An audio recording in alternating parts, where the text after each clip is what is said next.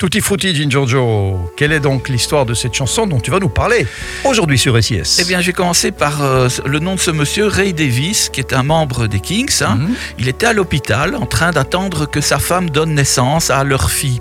Et trouvant le temps de long, il se met à écrire une chanson qu'il envoie ensuite à Peggy Lee, une de ses chanteuses favorites à l'époque, hein, Peggy Lee des années 60 et Ouais, 50. là, il y a longtemps, ouais. Alors Peggy Lee va l'enregistrer un petit peu plus tard avec un grand orchestre. Mais le même Ray Davis, toujours, deviendra un petit peu plus tard le petit ami de Chrissy Hind. Ou Chrissy Hind, c'est comme on veut. Bon, disons que c'est peut-être mieux Hind. Hind, je pense. Chanteuse des Pretenders. Ah hein.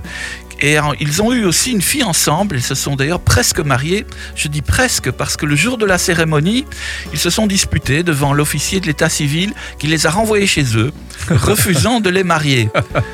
Enfin bref, la chanson de Ray Davis a été reprise par Chrissy Hind, qui en a fait un énorme hit des Pretenders qu'on va écouter aujourd'hui et qui s'appelle I Go to Sleep.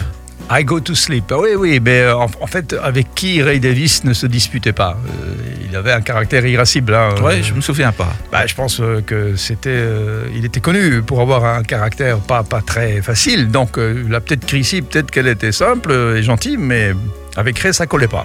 Non. Après, ils ont divorcé ou pas?